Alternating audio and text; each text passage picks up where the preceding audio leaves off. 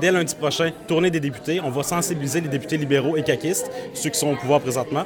Et ensuite, le 8 novembre, journée de fermeture, d'interruption de service et même de grève qu'on parle ici. Chaque territoire, donc chaque MRC aura des activités. C'est plus d'une dizaine d'activités, donc distribution de tracts, soupe populaire, conscientisation, sensibilisation envers la population, envers les élus aussi, pour démontrer que les groupes communautaires sont des acteurs incontournables au Québec.